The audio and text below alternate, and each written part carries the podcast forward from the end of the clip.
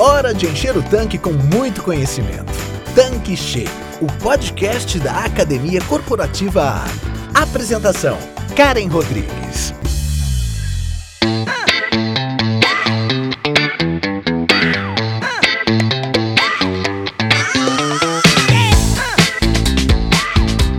Olá, seja bem-vindo, seja bem-vinda aqui no nosso canal Tanque Cheio.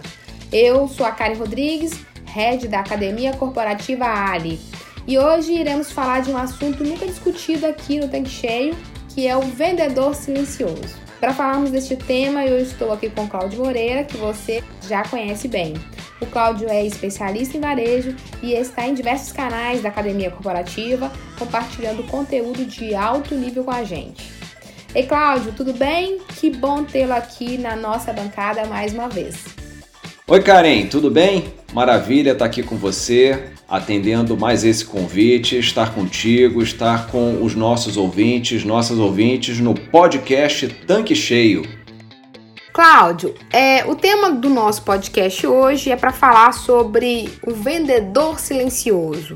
Mas esse título me gerou muita curiosidade, né? Até me pareceu meio misterioso. Então eu queria que você explicasse por que esse nome, vendedor silencioso. Karen, o nome é curioso, né? Vendedor silencioso. É porque a gente tem dois tipos de vendedor no varejo. Nós temos o vendedor, a vendedora tradicional, que aborda o cliente, que oferece produtos com toda aquela simpatia, e nós temos a loja. A loja é um vendedor silencioso. Quando você tem uma loja com material de merchandising bem organizado, com as gôndolas bem organizadas, com as categorias sendo trabalhadas nos seus respectivos papéis, você tem um ambiente que vende por si só. E ao contrário, quando a gente entra numa loja bem bagunçada, eu vou usar um neologismo aqui, a loja está desvendendo. Então você tem o vendedor silencioso sim. Ela é a sua loja. E é disso que a gente vai falar hoje. Cláudio, assim, eu vou ser bem sincera, eu não conhecia esse termo. E talvez o revendedor, o dono da loja, também não tenha assim não tenha tido muito contato com essa com esse termo, né? Talvez tenha esteja ouvindo pela primeira vez aqui nesse canal Tanque Cheio, e eu quero te agradecer por explicar isso pra gente, né? Por trazer esse conceito novo aqui nessa bancada. E por ser realmente um termo muito coerente, até porque o mercado está muito competitivo, o cliente está muito exigente, e eu creio que cada detalhe conta. Você está certíssima, Karen. Varejo é detalhe e a gente não tropeça em pedra grande, né? A gente só tropeça em pedra pequena. E isso é algo que eu venho ouvindo na minha vida de varejo há muito tempo, que varejo é detalhe. Todos os detalhes contam. Esse mercado está muito disputado, tem grandes players entrando nesse mercado. O mercado de conveniência não é mais um mercado que está ali restrito a uma determinada classe social. Tanto que hoje você vê lojas de conveniência sendo abertas e prosperando em qualquer tipo de bairro, em qualquer porte de cidades, cidades do litoral, cidades do interior, cidades grandes, cidades pequenas. E esses players de mercado, como nós já falamos num outro episódio do podcast Tanque Cheio, esses grandes players estão chegando para fazer com que o mercado de conveniência e proximidade se torne cada vez melhor para o cliente. Então hoje todo mundo é cliente da conveniência. Todos os portes, todos os tipos, você vê hoje um mercado realmente vibrante, muito disputado e quanto mais gente trabalhando, maior é a régua, né? Mais alta é a régua da qualidade. O cliente fica muito mais exigente e a gente tem que trabalhar dia e noite para satisfazer esse cliente cada vez mais exigente. Legal, Cláudio. Já comecei, né, falando essa questão do detalhe e você reforçou muito isso, né, explicando a importância disso. Agora eu queria que você explicasse pra gente assim, quais são os detalhes da loja que o varejista precisa observar? Karen, sim, são muitos detalhes e são detalhes que quem está nos ouvindo precisa ver com muito critério. Vamos a eles. Primeiro, respeitar a categoria dos produtos. Nós já falamos no episódio aqui do Tanque Cheio que cada categoria dentro da loja tem um objetivo e tem uma estratégia para ser trabalhado. Então você precisa respeitar na sua loja essas estratégias, esses objetivos. Algumas categorias têm o objetivo de aumentar ticket médio, outras têm o objetivo de ser apenas convenientes e estar ali na hora que o cliente precisa, e outras têm o objetivo de ser o chamariz, de ser realmente o destaque da sua loja. Então você tem que trabalhar suas categorias em relação a posicionamento, em relação a merchandising, em relação à proximidade, respeitando as suas categorias.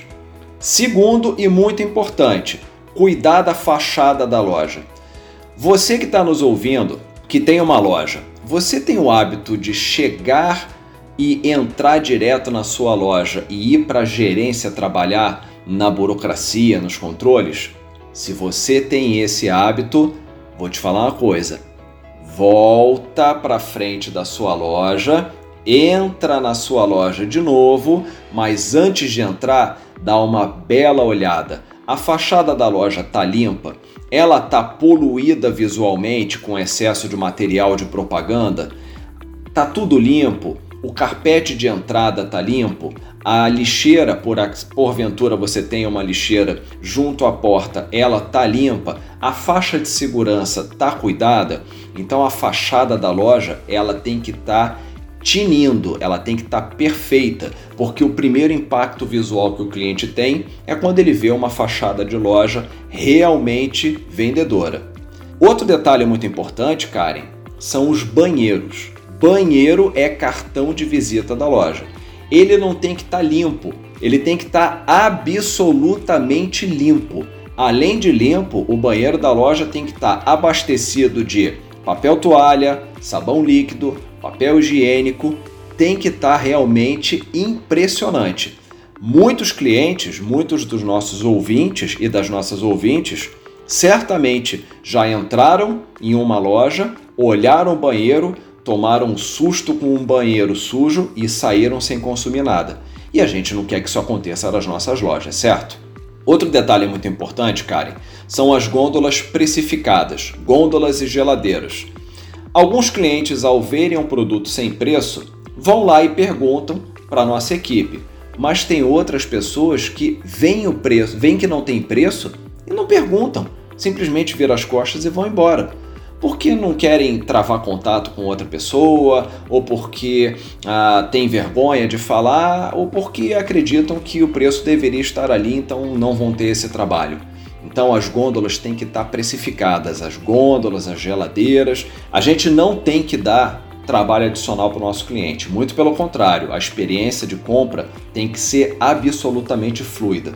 A gente não pode misturar produtos de categorias diferentes. Isso é um detalhe que às vezes eu vejo em loja e acaba não acontecendo. Sabe a sua categoria principal? Sabe a sua categoria conveniência? Sabe a sua categoria geradora de fluxo? Cada uma tem o seu espaço. Quando você tem uma gôndola que mistura snacks com café solúvel, macarrão e guardanapo, por exemplo, você acaba tendo uma grande bagunça na sua loja e a sua loja deixa de ser um vendedor silencioso. Ela vai ser um desvendedor silencioso, porque a bagunça vai ser tão grande que o teu cliente vai sair correndo. Outra coisa importante, Karen, não deixar material de promoção encerrada na loja. Promoção que é boa dura ali no máximo um mês. A cada mês você muda o teu cartaz promocional. Só que você tem que tirar o antigo, porque imagina, Karen, você entra numa loja, aí você vê um cartaz de uma promoção de um isotônico. Você chega lá e fala: "Cadê essa promoção?" Aí a menina que está no caixa fala: Ah, Karen, desculpa, essa promoção já acabou. É que a gente esqueceu de tirar o cartaz. Isso vai te causar um mal-estar, hein? Então, não deixar material de promoção encerrada na loja. Acabou a promoção, tira o material todo. E por último, e muito importante, observar todos os dias prazo de validade dos produtos. Alguns produtos têm um giro muito alto então é, é tranquilo, a gente sabe que ele vai girar e não vai vencer na gôndola. Outros produtos da categoria de conveniência, como uma mercearia, por exemplo, podem ficar ali mais tempo. E a probabilidade de vencer na gôndola é muito grande. E isso é uma dor de cabeça danada, viu, Karen? Então é observar os prazos de validade dos produtos e cuidar para que o PVPS, primeiro que vence, primeiro que sai, seja observado. Legal, Cláudio. Agora, você acredita que alguns desses detalhes devem ser observados assim com mais cuidado? Ou é tudo assim igual, né? Tem algo que é mais, tipo, tem um peso maior do que o outro? Karen, tem sim. Se eu puder indicar três que você precisa tomar muito cuidado, eu indico primeiro, limpeza dos banheiros. Eu já falei anteriormente que o banheiro não tem que estar tá limpo, ele tem que estar tá limpíssimo. E a gente sabe que numa loja de alta rotatividade, por exemplo, você acaba às vezes tendo o banheiro sendo utilizado com muita frequência, e aí a probabilidade de acabar um papel higiênico, de acabar um papel toalha é muito grande. Então é fundamental que exista uma escala de limpeza e que a responsabilidade da limpeza dos banheiros, sempre que possível, seja distribuída pela equipe.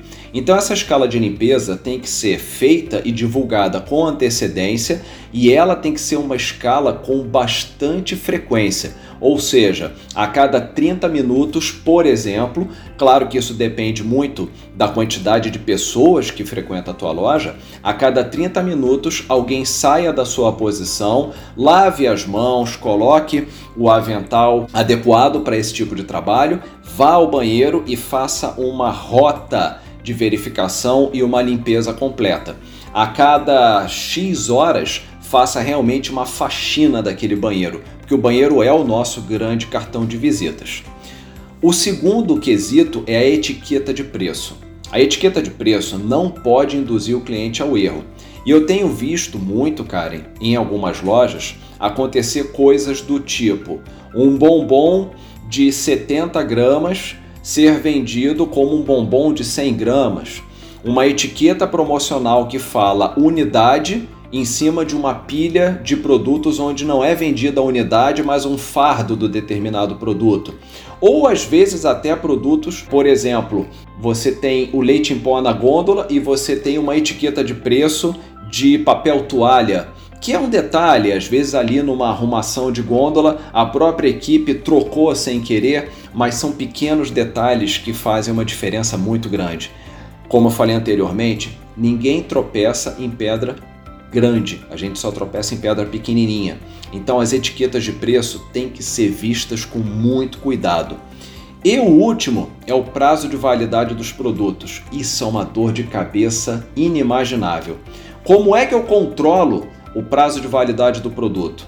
Caderninho de vencimento. Tudo muito simples. Você vai pegar uma agendinha ou um caderno e, ao receber os produtos do seu fornecedor, você vai anotar a data dos vencimentos.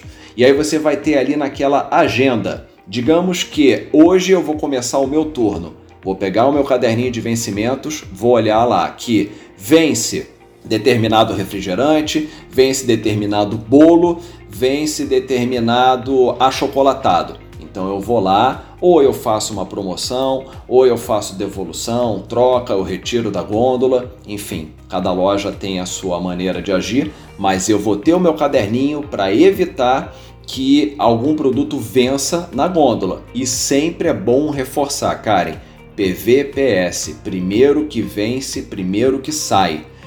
Como os nossos clientes manipulam os produtos na gôndola, acabam tirando da ordem que nós colocamos, quando a gente faz uma rota de verificação, a gente olha o PVPS, joga o mais antigo para frente, o mais novo para trás, para a gente poder ter realmente a garantia de que eles não vão vencer nem na geladeira, nem na gôndola. Cláudio, foi bem esclarecedor, acho que foi muito cirúrgico você pontuar quais são realmente os pontos chaves que o revendedor realmente precisa observar. Agora vamos falar de merchandise e exposição. Eu queria que você falasse pra gente um pouco mais quanto à exposição de produto e se você tem alguma dica em relação a esse tema. Karen, tenho sim. Primeira dica é rótulo de produto sempre virado para frente. Uma loja organizada vende mais, vendedor silencioso.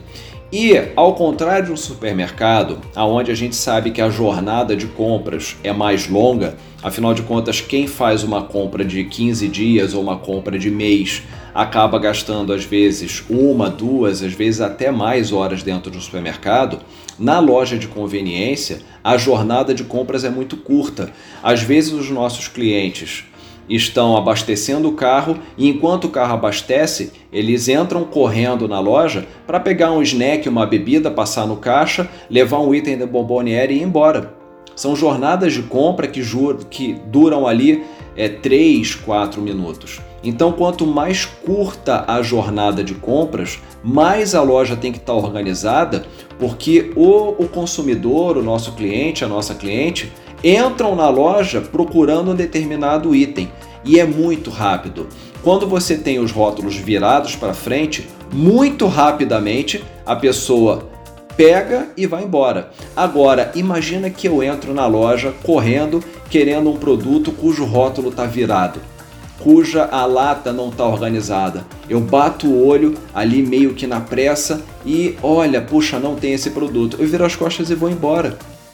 Às vezes até a, a equipe de loja pensa assim: poxa, mas estava ali na frente da pessoa. Só que a pessoa está numa pressa tão grande que, se ela não identifica visualmente de uma forma muito automática, ela acaba entendendo que aquele produto não está ali. Ah, então a loja tem que estar tá muito organizada e, para isso, rótulos de produtos virados para frente. Segunda dica é a facilidade de exposição. Existe uma regrinha no varejo que é a regra da mão direita. Isso é muito bacana. A maioria dos brasileiros é destra, a gente tem isso por pesquisa, então é uma forma de exposição muito interessante você colocar os produtos de maior giro sempre à direita da gôndola ou da geladeira, porque aí o esforço para pegar é menor, porque a pessoa vai usar fatalmente a mão direita para pegar esse produto. Uh, e a facilidade de exposição também nos diz que a gente não deve misturar sabores. Quando você tem numa geladeira apenas refrigerantes, fica muito mais simples você ir ali e procurar o sabor da sua preferência do que aquela geladeira em que você tem refrigerante, suco, água, lasanha, saco de gelo, tudo misturado. Essa bagunça acaba, mais uma vez, desvendendo a sua loja. E a última dica é o merchandising. Não exagerar na quantidade de materiais promocionais. Os cartazes, os wobbler, nas gôndolas e nas geladeiras tem que ser numa quantidade exata para chamar a atenção, mas não pode poluir a sua loja. E o último, cuidado com o tamanho e localização de pilha promocional. Às vezes, um dos nossos ouvintes, nossas ouvintes, pensa assim: nossa, minha loja é tão grande, eu poderia lotar a minha loja de pilhas promocionais. Você tem que ter um espaço de convivência das pessoas na tua loja. Você tem que ter ali duas, três pilhas, no máximo quatro, dependendo do tamanho, para que as pessoas possam circular sem o medo de esbarrar nessas pilhas promocionais. E atenção, olha o tamanho das pilhas. Pilhas promocionais com mais de 1,10m às vezes se tornam instáveis, e aí qualquer esbarrãozinho joga essa pilha de produto toda no chão. Isso vai ser um constrangimento para o nosso cliente, para a nossa cliente, vai ser uma trabalheira para a nossa equipe e vai ser um prejuízo certo. Já pensou uma pilha inteira de produtos promocionais caindo e quebrando garrafas, amassando latas? Tenho certeza que você, ouvinte, não quer que isso aconteça na sua loja, né? Cláudio, muito bom, adorei todas as dicas que você deu. E agora, como é que a equipe deve agir? Quais são as suas considerações para esse time? Karen, a equipe tem um papel fundamental em garantir que a loja seja realmente um vendedor silencioso. Como é que ela age? Primeiro, uma rota constante pela loja, verificando a exposição de produtos. Eu sei que no dia a dia da loja todo mundo trabalha muito, às vezes o food fica muito cheio, às vezes a gente tem fila no caixa. Se essa fila for por você ter muitos clientes na loja, ótimo. Quer dizer que a tua loja está bombando. Agora, se a fila é porque o pessoal tá lento no caixa, atenção, hein? Você que está nos ouvindo, vamos treinar a equipe para que ela tenha agilidade. Então, independentemente se a sua loja está cheia ou está vazia, você tem que fazer uma rota pela loja verificando a exposição de produtos.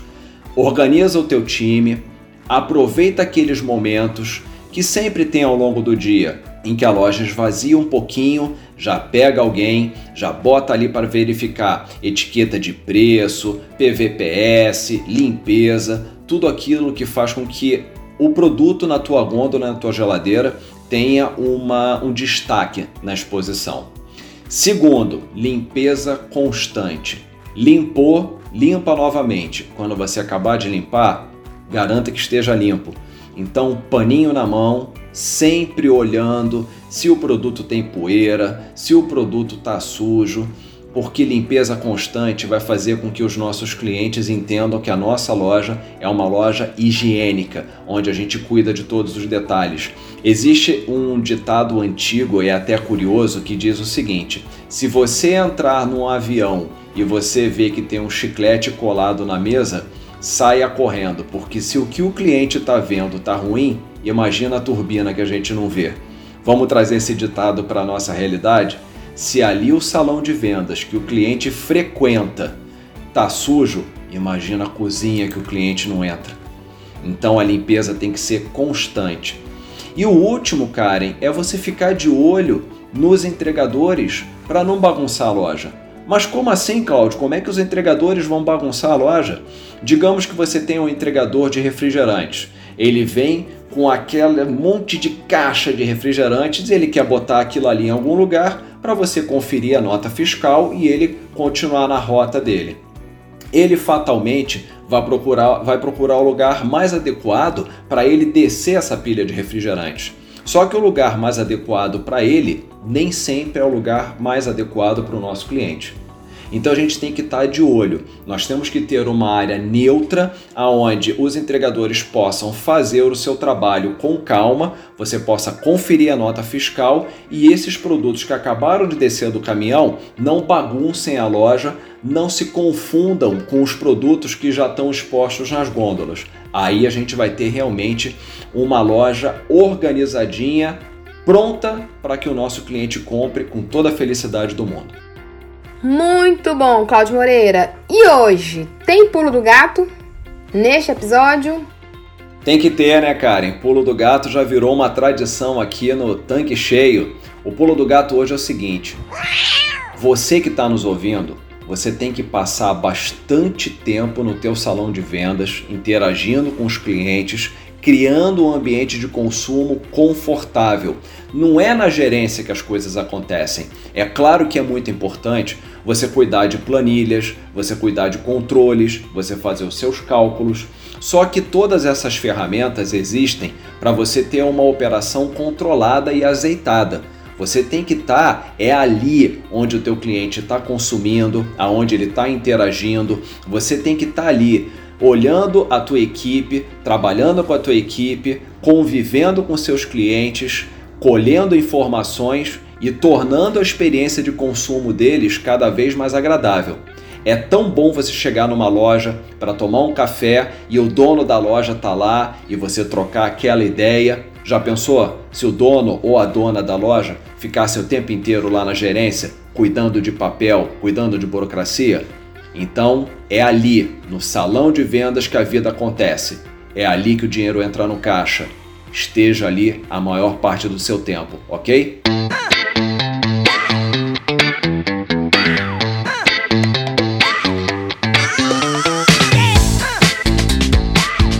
Cláudio, estamos chegando ao final do nosso episódio, né? Eu adoro o nosso papo. E eu quero te agradecer por essa participação, de estar conosco compartilhando as suas experiências. É muito bom ter você aqui. Muito obrigada.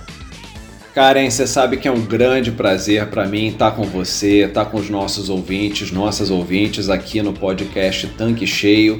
É um convite automaticamente aceito. E, gente, vendedor silencioso, viu? Vamos cuidar dos nossos pontos de venda, porque é ali que a vida acontece. Muito obrigado a todo mundo e até a próxima.